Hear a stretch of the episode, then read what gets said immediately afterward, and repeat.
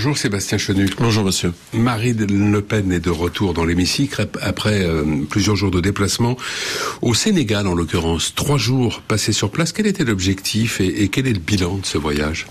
L'objectif d'abord c'était de parler d'un certain nombre de grands sujets qui sont devant nous. Euh, ceux par exemple de la euh, sécurité alimentaire, ceux de la lutte, de la lutte contre l'islamisme sur lesquels des sujets sur lesquels nous avons besoin de l'aide de pays africains comme le Sénégal en particulier.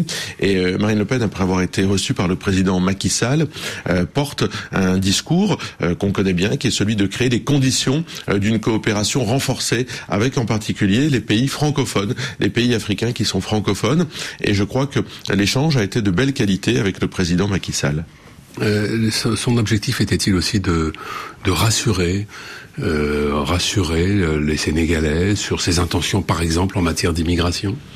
Oui, enfin, Marine Le Pen, euh, son objectif, c'est d'expliquer aussi la politique euh, qui est la sienne, qui est euh, non seulement basée sur effectivement la défense de la souveraineté du peuple français, mais le respect aussi de la souveraineté de chaque peuple dans son pays. et il est vrai que bien souvent, les dirigeants africains, c'était le cas au Sénégal, ont pu percevoir que la souveraineté de leur pays était parfois remise en cause par des pays qui viennent, ou en tout cas l'Union européenne, par exemple, qui vient parfois avec des exigences euh, un peu euh, suranné euh, pour obtenir un certain nombre de choses de, ces pays africains. Marine Le Pen respectera la souveraineté de ces pays-là. La France est sommée de retirer ses troupes militaires du Burkina Faso.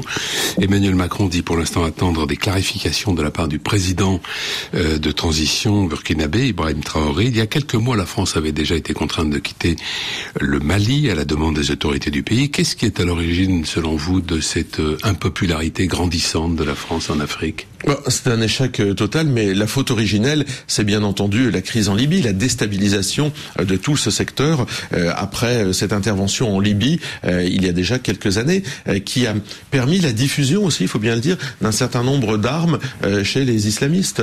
à partir du moment où vous avez déstabilisé la région, eh bien aujourd'hui, vous avez créé les conditions d'une remise en cause de la présence française dans ces pays-là, avec des vraies interrogations à l'avenir, parce qu'on a besoin de ces pays africains pour lutter contre l'islamisme.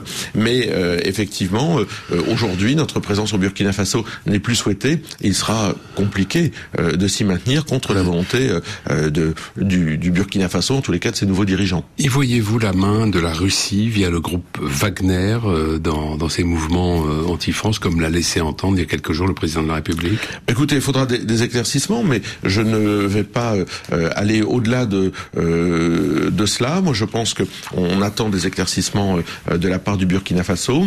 On verra, mais euh, ce qui est important, c'est de savoir comment on se repositionne aussi euh, sur le continent africain, comment on se repositionne dans ce pays et quel type de politique on mène demain avec ces pays africains. C'était aussi ça finalement, et ça boucle un peu la boucle. L'objet du déplacement de Marine Le Pen au Sénégal, c'est quel type de relation on veut demain avec les pays africains que nous avons cités. Restons sur l'actualité internationale. On parlera dans un instant des, des retraites, bien entendu, mais l'affaire de corruption qui a été révélée hier au sein du pouvoir ukrainien, plusieurs ministres et plusieurs gouverneurs mis en cause, doit-elle euh, nous conduire à plus de précautions sur euh, la façon dont nous aidons ce pays? Oh, ben, De toute façon, il faut rester euh, extrêmement précautionneux si, de tout, si on ne souhaite pas voir les, le, ce conflit armé se transformer en guerre mondiale. On le sait très bien. Donc nous, nous considérons et nous avons toujours considéré que, un, nous n'allions pas, j'allais dire, polluer l'action diplomatique de la France par des commentaires ou des propositions qui étaient en inadéquation avec celle-ci, mais surtout que la solution, de toute façon, elle sera diplomatique. Donc tout ce qui euh, va dans le renforcement, euh, j'allais dire, des oppositions, ce qui va vers dans le renforcement euh, d'une possibilité de, du conflit armé, du développement du conflit armé, va dans le mauvais sens. Il faudra remettre les gens autour de la table. C'est aussi là où la France peut faire entendre sa voix comme grande puissance d'équilibre. L'Allemagne s'apprêterait, ça pourrait être annoncé aujourd'hui, mmh. à, livrer des chars Léopard à, à l'Ukraine.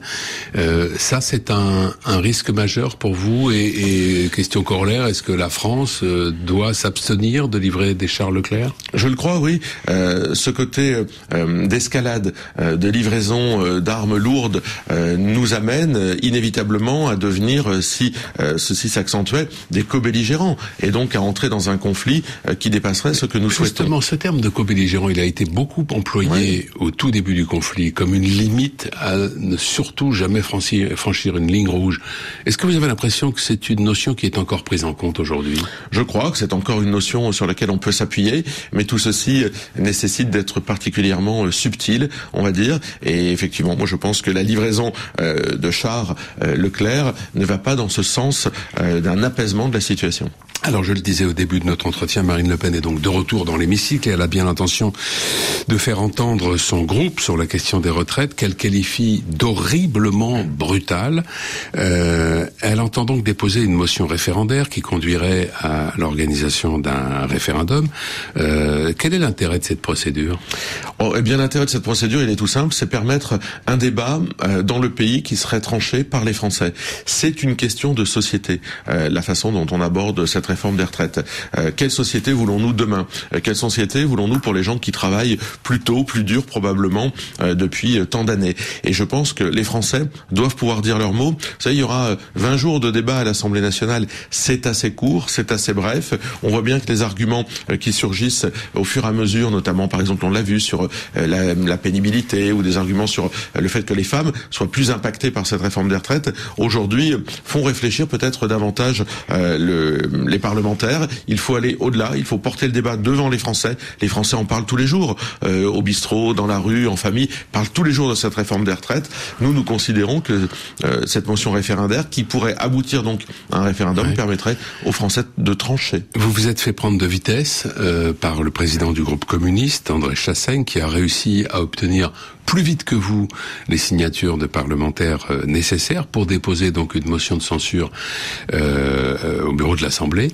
Euh, quelles conséquences ça va avoir? Est-ce que votre motion va être examinée on aussi On s'est pas fait prendre de vitesse. On avait annoncé qu'on déposerait cette motion référendaire. Donc euh, nous déposons et nous avons déposé hier une motion référendaire puisqu'il faut 56 signatures et que nous avons 89 députés. Aucune difficulté à cela. Il y a aujourd'hui deux motions référendaires qui sont proposées. On verra laquelle. C'est un d'école, j'allais dire, du règlement de l'Assemblée nationale, laquelle est portée en débat. Si c'est la nôtre, eh bien, on sera ravi de la défendre. Et, puis, elle ne sera pas votée eh bien, si elle n'est pas votée, ça voudrait dire que les oppositions préfèrent leur euh, tambouille euh, idéologique au fait de permettre aux Français de donner leur avis. Mmh. Si c'est la motion euh, d'un autre groupe politique qui est portée en débat à l'Assemblée nationale, nous la voterons probablement sans aucun problème, puisque nous, ce que nous souhaitons, c'est aller devant les Français, aller au référendum, et que dans ces cas-là, il n'y a pas besoin de faire de tambouille électorale et de regarder ses intérêts personnels. La CGT de Marseille a-t-elle raison de vouloir intervenir sur les compteurs électriques d'un certain nombre de commerçants boulangers en particulier, pour faire baisser euh, leur euh, facture d'électricité? Bah, je préfère euh, voir la CGT euh, euh, agir comme cela que la CGT faire des coupures massives dans des structures ou auprès d'un certain nombre de particuliers qui rendraient ou qui tendraient le climat social.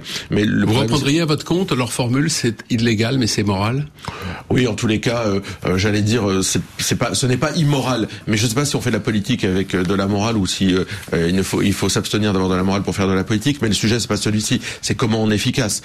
or moi je le dis, on sait comment euh, une proposition de loi, un projet de loi entre à l'Assemblée nationale, on ne sait pas comment il en sort. Souvenons-nous de la réforme constitutionnelle, elle devait être votée, il y a eu l'affaire Benalla, etc. Tout ça s'est arrêté. Pour la réforme des retraites, on pourra s'y opposer. Merci Sébastien Chenu, bonne journée.